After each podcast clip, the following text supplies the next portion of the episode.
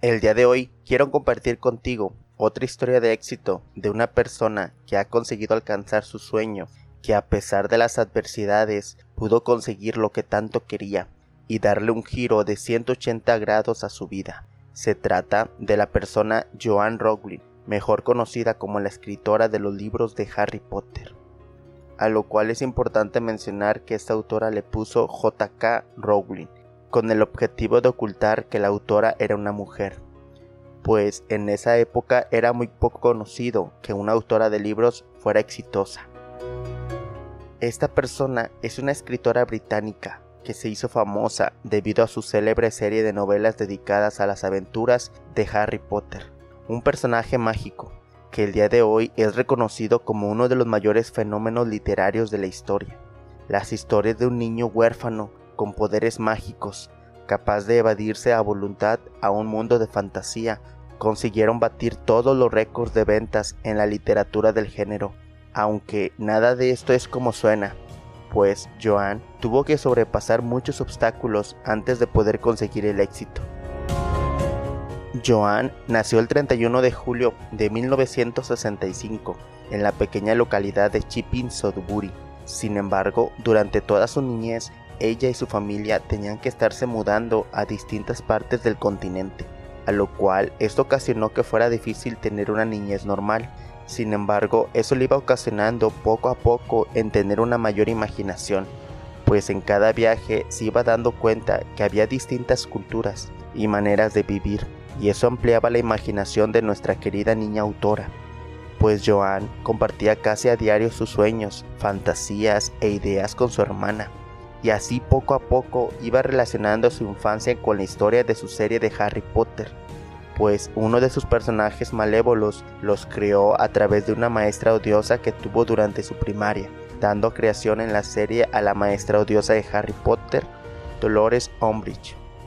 Durante toda su adolescencia, Joan escribió distintas historias, pero con la excepción de algunos divertidos cuentos, sin embargo, ella nunca se atrevió a mostrar sus manuscritos a nadie.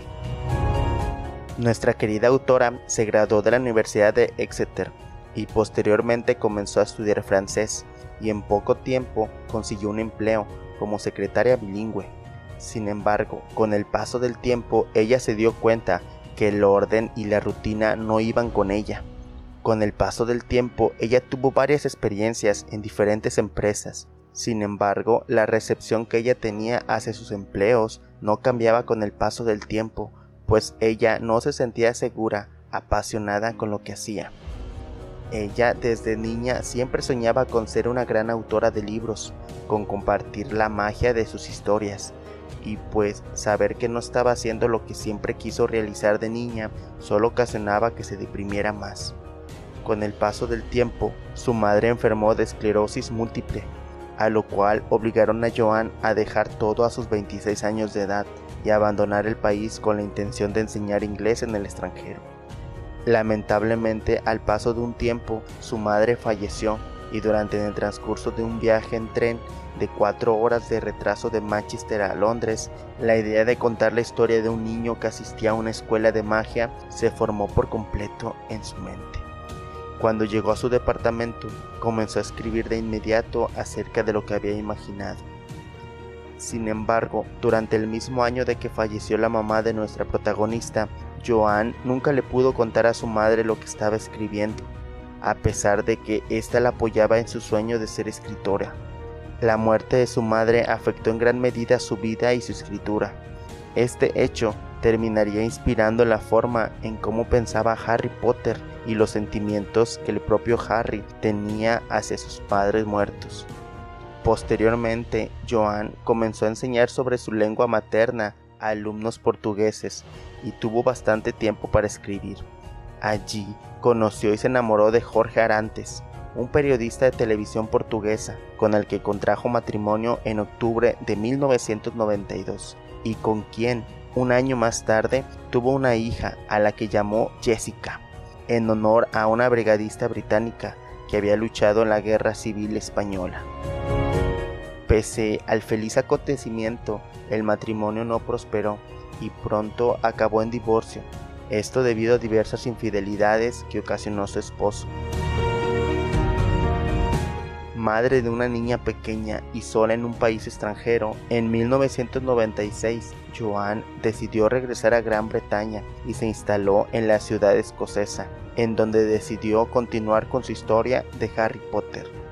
La mayor parte del tiempo, Joan se la pasó escribiendo para sí misma, en un cálido café próximo a un pequeño apartamento sin calefacción que ella y su hija rentaban y tras varios intentos de éxito fue muy difícil para nuestra querida autora poder tener una oportunidad para poder lanzar un libro, hasta que por fin pudo conseguir una beca que le permitió concluir cinco años después de empezada su obra de Harry Potter y la piedra filosofal.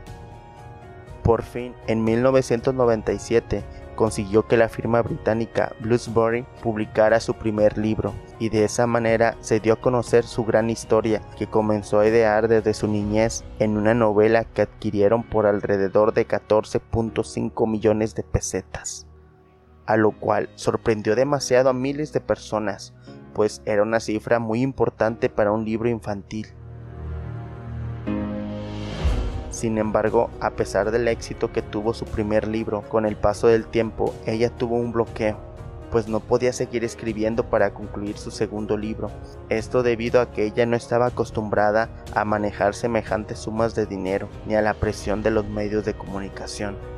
Joan se bloqueó y tardó en adaptarse a la nueva situación, hasta el punto de verse obligada a modificar su sencillo estilo de vida. Tuvo que dejar de escribir en el mismo café debido al acoso de admiradores y curiosos que convirtieron el local en un lugar muy transitado y adoptó una postura defensiva frente a las intromisiones en su vida privada. Después decidió dejar las clases definitivamente para dedicarse por entero a lo que siempre había anhelado, escribir. Y de esta manera la autora pudo dedicarse de lleno para continuar escribiendo los seis libros restantes, lo cual no fue fácil, pero si ya había superado tantas cosas alrededor de su vida, ella daba por hecho que iba a poder superar cualquier otra anomalía que se le llegara a presentar.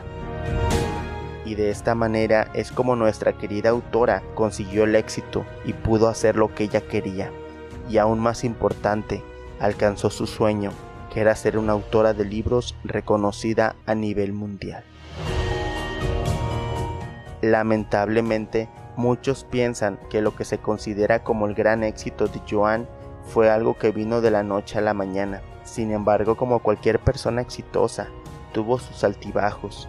A pesar de la muerte de su mamá que siempre la apoyó para que no se deprimiera y siguiera luchando por sus sueños a pesar de su expareja que le fue infiel más de cuatro veces y la limitación de ser una madre soltera, educando ella sola a su hija, trabajando largas horas de jornada y de no ser por la asistencia social, ella había muerto de hambre. Pero a pesar de todo eso, ella continuó luchando y a pesar de que se quería rendir, no lo dio por hecho, no se dio por vencida y al final del camino pues encontró el gran beneficio, pues recuerda que cada sacrificio tiene su recompensa al final. Es por eso que te pregunto, ¿y tú tienes un sueño? Si tienes un sueño, persíguelo y aún más importante es que ante cualquier situación no debes de rendirte nunca ante nada. Siempre continúa aprendiendo, a reconocer a las personas que saben más que tú, a motivar cada miembro de tu familia o amigos, Siempre mantén una sonrisa en tu rostro y trata de tomar las mejores decisiones que te puedan beneficiar a ti y a toda tu familia. Pues recuerda que nadie fue una persona exitosa de la noche a la mañana y nadie ha conseguido las cosas de gratis, pues cada artículo, sentimiento, reconocimiento que una persona adquiere es porque esa persona se lo ha merecido y ha luchado por tenerlo y conseguirlo. Por eso, Pase lo que pase, siempre debes de luchar día tras día por lo que realmente quieres alcanzar. Sin embargo, es muy importante que no olvides que pase lo que pase, debes de disfrutar cada paso que das, pues el objetivo de la vida es que seas feliz. En pocas palabras, siempre sé una persona positiva y precavida, que se disfrute de tu compañía y vas a ver que eso ampliará aún mejor tu vida de manera tan positiva que te dará ánimo a seguir luchando por alcanzar cada logro que te propongas. Siéntete libre de contactarme si necesitas de algún consejo o apoyo, pues yo trato de contestar todos los comentarios del canal, además de que por mis redes sociales estoy aún más activo.